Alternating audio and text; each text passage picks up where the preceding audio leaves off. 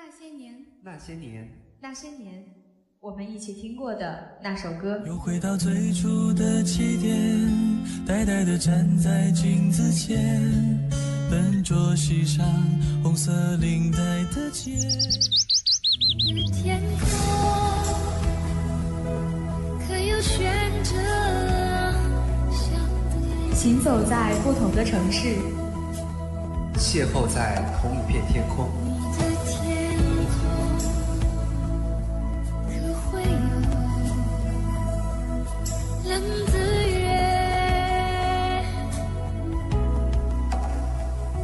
有一首歌让我们感动。希望是我们写吧，不要再让你变老了。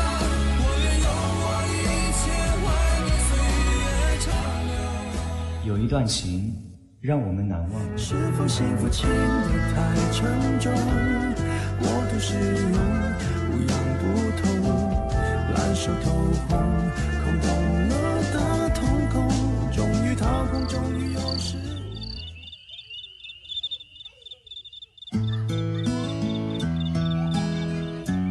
每天的声音播种在你我的心间，每天的旋律陪伴我们一起成长。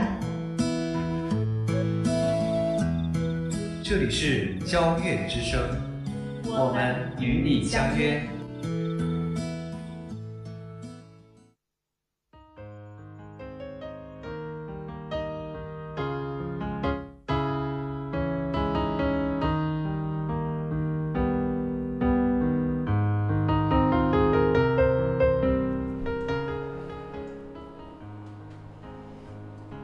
穿梭于世界的每一个角落，无论在晨光还是暗夜中，都能够感触到纵横的风光。这一端的山和水，那一端的海和天彼此相依，或沧桑，或古朴，或锦绣，或洗尽铅华。本期《天空下的国》为你讲述历史古国立陶宛。相信人生在世，最能够放松身心的事情就是出门旅行了。东欧是一个很值得旅游观光的地区，这里拥有很多的秀丽风光。这里的立陶宛更是一个吸引游客们的旅游胜地。来到这里，游客们不仅可以欣赏到很多旖旎的自然风光，而且还可以品尝到色香味俱全的经典美食。东欧立陶宛确实是一个旅行的好去处。在美景中陶冶身心，度过美好的时光，留下值得回忆的记忆。来到立陶宛旅行，会让每个人无比的放松，留下最美好的回忆。立陶宛这个名字对于很多身在东方的国人是熟悉而陌生的。熟悉是因为它似曾出现在历史课本之中，熟悉是因为它与曾经的苏联有着万缕千丝的关联。以至于很多人总把它约等于苏联的一部分。陌生是因为它离人们太远太远，陌生也是因为在人们的刻板印象中，它远离政治经济纠葛的中心，它与世无争，国小立末，与中华之泱泱天下截然相反。过往的历史课本总是或多或少的给人们留下这样的印象：东欧的历史早期是以地中海为中心的。从孕育了欧洲文明星星之火的地中海文明，到确定了欧洲文明基调和走向的希腊文明、罗瓦门文明，那些神话与传说无不以这片蔚蓝色的海域为中心。而自地理大发现开始，无论是英法间的你争我夺，还是波拿马的横扫天下、孤独求败，以及随后的两次搅动世界安宁的战争。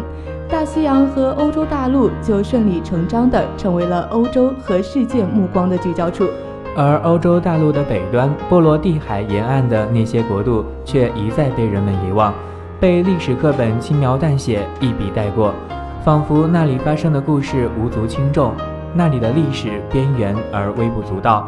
记不清是在哪里看到过一位冰岛的历史学家自嘲说。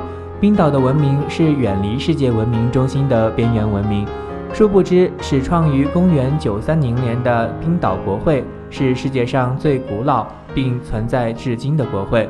冰岛的史诗《萨迦》是日耳曼神话故事中保留至今仍较为完整的一部。类似冰岛这样边缘化的国家，却往往为文明史着上浓墨重彩之笔。立陶宛就是这样的一个国度，它全称是立陶宛共和国，曾经也是欧洲领土面积最大的国家。一脚踩在波罗的海之滨，一脚已经踏进了黑海之中，雄霸东北欧洲，颇有孤独求败的味道。而作为特立独行、多民族、多信仰的国家，立陶宛也一度被周围的基督教国家群起而攻之，却全然不在意。甚至连天不怕地不怕的条顿骑士团都被他拉下马来而威风扫地。全盛时期的立陶宛与波罗携手，渴望称霸欧洲，却无奈地遇到了蛮横的斯拉夫人。他没能逃过盛极而衰的循环，从此一蹶不振，蜷缩在波罗的海角落，黯然退出历史的中心舞台。这是一个历史发展十分悠久的国家，曾经是沙俄跟苏联的一部分。直到一九九零年才得到独立，整个独立的过程肯定是充满战争跟动荡的。但是立陶宛的人民凭借其顽强的民族意志，勇敢地生存下来，并建造了灿烂的民族文化。立陶宛的国土面积并不是很大，但是这片土地上孕育了各种资源，形成了美妙的自然风光。漫长的历史发展也在这片土地上留下了丰富的人文景观。这些都足以让人们选择一个风光明媚的季节，在阳光的陪伴下，尽情地在这里观赏游玩。要说立陶宛最值得一去的地方，便是这里的童话城堡特拉凯。那是一枚精致的银币，正面是立陶宛最著名的湖中岛屿式城堡特拉凯。古堡及其湖中倒影上下对称。十四世纪末开始，特拉凯就在此记录下中世纪的残留气息。见证着立陶宛颠沛流离的命运。来到这里，游人们可以站在桥头，看着银币上的城门缓缓开启，仿佛将人的思绪带入了八百年前的历史。每座城市都有一个后花园，在郊区不远处，在那里既可以让人远离城市的喧嚣，投入到大自然的怀抱中，又可以让人短暂的逃离钢筋森林的束缚，却也没有真正隔断那份牵挂。无疑，立陶宛的特拉凯就是这样的一座后花园。古老的红砖城堡，美丽的公园湖景，精致的湖畔别墅，在这个静谧的国度里游走，是一种别样的享受。行走在小镇的主干道上，不由得羡慕起本地人的生活。他们生活节奏缓慢，没有大城市的喧嚣与急躁，每个人都与世无争，每个人都安然享受着自然的馈赠。游人们总能在主干道两旁看到他们愉快地坐在自家庭院里喝着咖啡，他们脸上的微笑源自心底，热情友好地向每一个外来的游客打招呼。他们惬意的就好像桃花源中黄发与垂髫，无需用满足以外的任何词汇描述他们的行迹。一湖一城一风光，远远看去，城堡与湖水中的倒影显得格外的对称协调。犹如仙境的孤岛，又似人间的天堂。这里曾是立陶宛政治中心的所在地，也曾经是立陶宛公爵的豪华私宅。而围绕这座城堡的最大的湖泊，则是在冰川时期所遗留下来的。浓郁而悠久的历史文化背景，使本来就充满诗意的湖中城堡，更是蒙上了一层不可抵挡的魅力。这也是为什么这里会成为立陶宛最有吸引力的旅游度假地的主要原因吧。不可否认，小镇一定是上帝的宠儿，特拉凯城堡更像是上帝的宫殿。其实，在来之前，就有很多人通过网络了解过特拉凯的风光。这里山丘遍布，湖光山色，风景宜人。可是，当人真正身临其中的时候，就会惊讶地发现。之前对这里的一切想象与憧憬都会变得苍白无力。面对眼前的景色，除了内心被深深的震撼与吸引之外，只能是暗暗的感慨：当前人类的语言真的是太匮乏了，竟然找不到任何一组词语来形容这眼前的美景。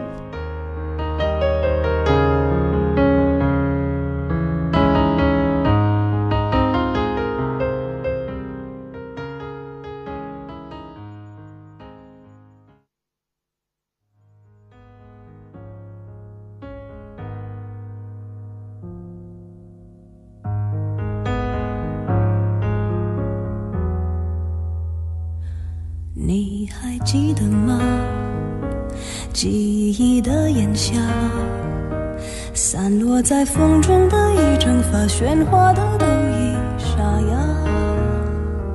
没结果的花，未完成的牵挂，我们学会许多说法来掩饰不碰的伤疤。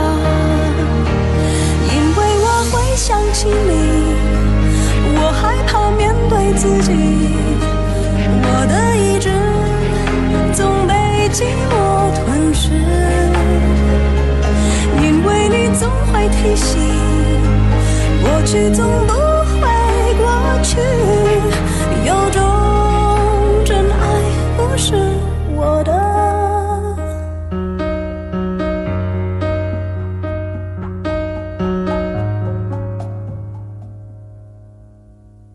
没结果的花，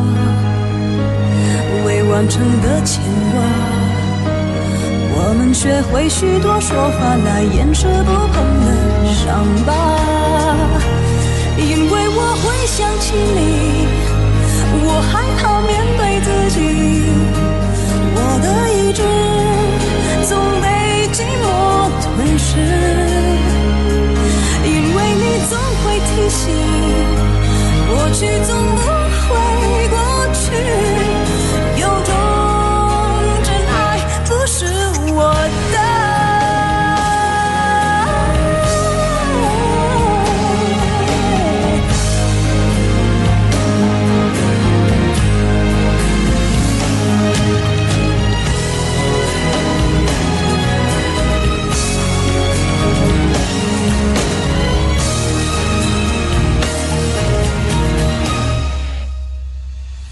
假如我不曾爱你，我不会失去自己。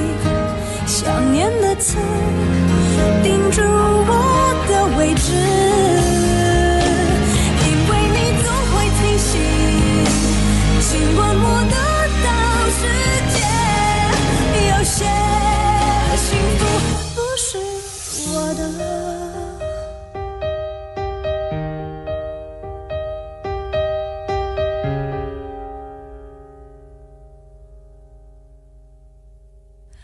你还记得吗？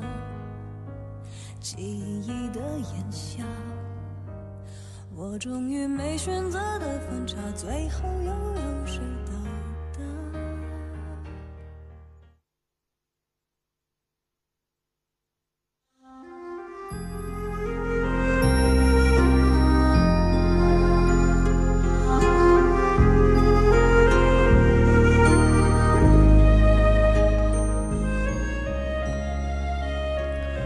当这个季节的风变成温暖的睡梦，你我还在仰望。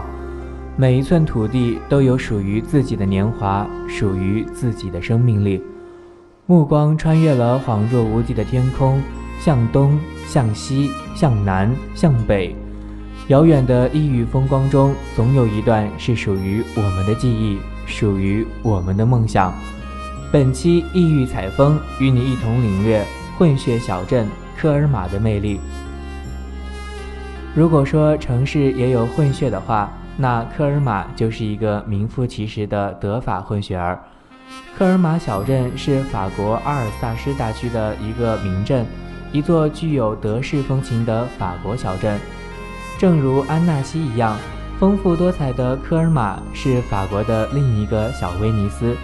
这里充盈着颜色明丽的房屋、装饰可爱的店面以及鲜花点缀两岸的运河，为科尔玛营造出童话般优美的氛围。游历过这富有魅力的街道后，很多游客会选择来一次运河旅行。提起科尔玛的身世，就不得不提到阿尔萨斯地区的前世今生。阿尔萨斯在过去的千年中，在法德间几经易手，它的历史就是一部德法矛盾的血泪史，就是欧洲历史社会发展融合的缩影。随着德国二战的战败，阿尔萨斯再度回归法国的怀抱，并形成了今天两国以莱茵河为界的版图。科尔玛，一个阿尔萨斯的小镇，当然就随着国家的归属不断更改着自己的属性。百年历史中，一会儿归法国，一会儿归德国。小镇的建筑风格，德国、法国的元素都有，却并不矛盾，反而更显得风光迥异了。不知道大家对曾经的一篇语文课文是否还有印象？都德的最后一课描述了在普法战争的背景下，一个法国孩子上最后一堂法语课的悲剧。或许第二天他就不得不被迫大声朗读德语的发音。又有谁知道，在法国刚接管这里的初期，日耳曼孩子被迫学习法语时的苦涩？历史没有对与错。说他是开玩笑也好，说他是必然趋势也罢，它都真真切切地发生了，谁也改变不了。小说很短，但很精彩，赞扬了法语是最美丽的语言，宣扬了小镇上各个阶层的人们热爱祖国的精神。这样的故事也是一座城市的文化，一座城市的名片。了解了阿尔萨斯的历史，就不难理解。为什么这里的建筑风格充满了浓郁的德式风情？无论是具有典型中南德特色的木金屋，还是那些华丽尖顶的哥特式教堂，都打着浓浓的哥德标签。这里的地名很多也具有德语后缀，也不难理解，当地融有德法双方语言的特色方言和很多当地人脱口而出的流利的德语。一个拥有德国躯干、法国心脏的孩子，必定是个独特的孩子。一段抹不掉的悲凉身世，必定造就与众不同的气质。这就是科尔玛的精华，最耐人寻味的部分。伊尔河支流从城中缓缓淌过，科尔玛的灵性就是来自于这城中的运河，蜿蜒曲折，犹如一条缠绕在一个美丽姑娘身上的温柔绸带。运河的小桥两端上都是一脉相承的，有着鲜花装点，在运河的任何一个位置定格快门，都是一幅无与伦比的清新画面。科尔玛城中的鲜花，每时每刻都会不经意走进人们的镜头，让画面不再单调。即使拿着傻瓜，也能成为摄影师。有水的城市是有人情味的，是有故事的，更是有生命力的。更何况水岸两畔还有扑面而来的积木房子，让人仿佛成为童话故事中的主人公一般。河道有宽有窄，宽的地方会有平底舟穿梭其中，桥上的游客拍河道，河道中的游客拍小桥，各顾各的，乐在其中。而河道中最精华的部分，莫过于小威尼斯了。威尼斯真是一个被神化了的名词。只要有水的地方，就会和威威尼斯扯上干系。班贝格有小威尼斯，阿姆斯特丹是北方威尼斯，安纳西是阿尔卑斯的威尼斯。不过，这个科尔玛小威尼斯还着实有点味道。顺着小威尼斯指示牌走着走着，就到达小镇封面照角度的小桥。人们看到的不少宣传照，就是从这个角度拍摄的。这里也是最能代表科尔玛风情的一角。小镇一条热门的游览路线就是运河线，沿着运河走走看看，体味小城精灵的一面。所到之处，无不是一幅幅姹紫嫣红的画卷。时常看到桥边三三两两的写生绘画着，将生动的水城跃然纸上。倘若没有生动的画笔，只能寄希望凌厉的手机镜头能够捕捉小镇片刻的欢愉。看够了科尔玛的水，可以看看科尔玛的灵魂建筑。这些建筑都是建于十七、十八世纪的，而木金屋则是城市的精髓所在。一幢幢歪歪扭扭的房子，一根根横七竖八的木头支架，可爱倾斜的尖顶。这些极具哥德式风格的特色，让人仿佛置身于德国某个熟悉的小镇，而路旁的咖啡浓香和法国大餐，又让人真真切切地闻到了法国的饮食气息。无论是那些郁郁跃跃跃式的多彩路牌，还是那些哥特式的尖顶，都让人有一种置身罗滕堡的错觉。穿梭在弯曲狭长的鹅卵石小道。一次次为身旁两三百年的老宅子感慨着。这里绝对是木金屋的集大成者，数量之多，保存之完好，让人惊异。有些虽然已经老去，甚至鲜有人居住，但它在那里就是一份最好的历史见证。如果不是得到当地政府的支持，相信这么多古宅子，或许早就从人们的视线中消失了。留到现在的都是弥足珍贵的，值得每一个人世代维护、世代守护。行走在小镇窄窄的街道上，那是一种历史铺就的小路，两侧都是一些很古老的房子，但很干净，颜色也很新鲜。虽然每个房子都很简单，没有什么标新立异的，但有的古朴斑驳，有的青藤爬满，彰显着一种文化的个性。每个房子的颜色、形状、风格都不一样，朝一条街望过去，花花绿绿，参差交错，像童话世界魔幻的街路。有时，古老的小镇中会走出来几个风烛残年的老人，蹒跚着相互执手作别。真像一幅风景画，这是一种历史文化的积淀，古老的影像、风霜的模式、青铜的锈迹，更体现出这座城市文化的厚重，仿佛能从每一座房子、每一个人读出一段故事。战争和民族文化的交替，德意志和法兰西精神的融合，让这里的一切叠彩纷呈，绚丽夺目。在小镇的小巷中，不时会慢慢悠悠地驶来一辆雪铁龙老爷车，在金木房子前摇摆着身躯，整个画面似乎一下子穿越到了三四十年代的老电影一般。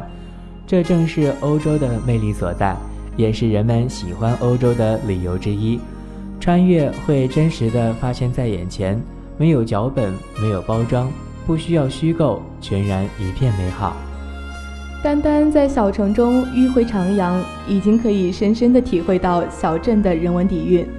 无论是小城的居民还是游客，身在其中都是一种幸福。一个法国小镇竟然可以把德国建筑风格发挥到极致，这就是科尔玛，一个浪漫到骨子里的德法混血儿。无论时代如何变迁，科尔玛耐人寻味的历史。会一直吸引千千万万的游客，来感受它血脉中流淌的岁月沧桑。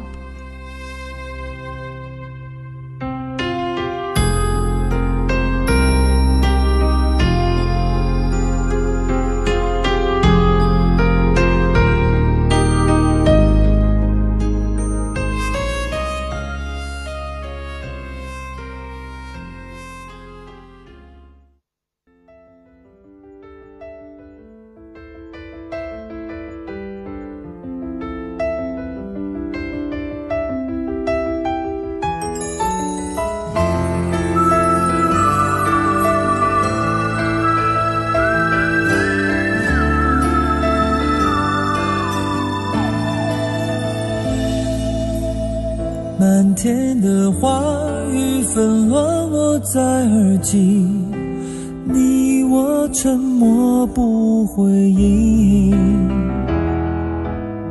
牵你的手，你却哭红了眼睛。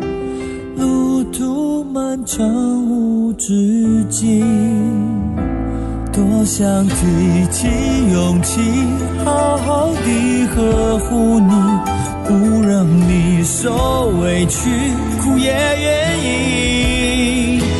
那些痛的记忆，落在春的泥土里，滋养了大地，开出下一个花季。风中你的泪滴，滴滴落在回忆里。武汉的秋天太凉了，太冷了。在这突然变冷的天气里，就突然开始迷恋一切带有温度的东西。温热的玫瑰花茶，软软的大熊，有力度的拥抱，就如喜欢以前眼前这个温暖的场景一般。随着寒冷的天气，思绪回到了一年前我跟播的时候，抬起那微微抖动的笔尖，和现在的你们一样，写着那没有温度的跟播笔记。有时候真的很想放弃，但是看了看身边的小伙伴们都在默默的坚持着，我又凭什么说放弃？虽然天气很冷很凉，但是和身边那么多的小伙伴们一起嬉嬉闹闹、开开心心的走下去，心里还是非常的高兴和温暖。又是一年跟播，虽然不知道你们是怎么想的，但是看得出来你们有一点浮躁。现在的你们和当时的我们一样，心里有一点动摇，想要放弃。那么好好想一想，这么一点苦都坚持不下来，又谈什么以后？谈什么你们想要的温暖？只有不忘初心，才能方得始终。好了，今天的《苍穹物语》到这里就结束了。播音员刘金玉、王良辉，代表导播夏雪。编辑秦雨，感谢大家的收听，我们下期节目再见。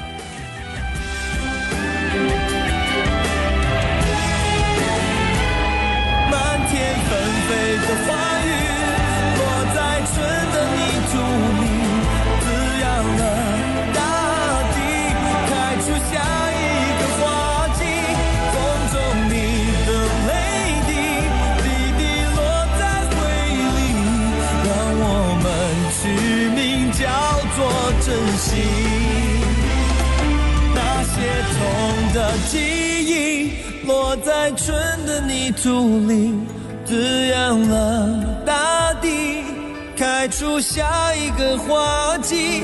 风中你的泪滴，滴滴落在回忆里，让我们取名叫做珍惜。让我们懂得学会珍惜。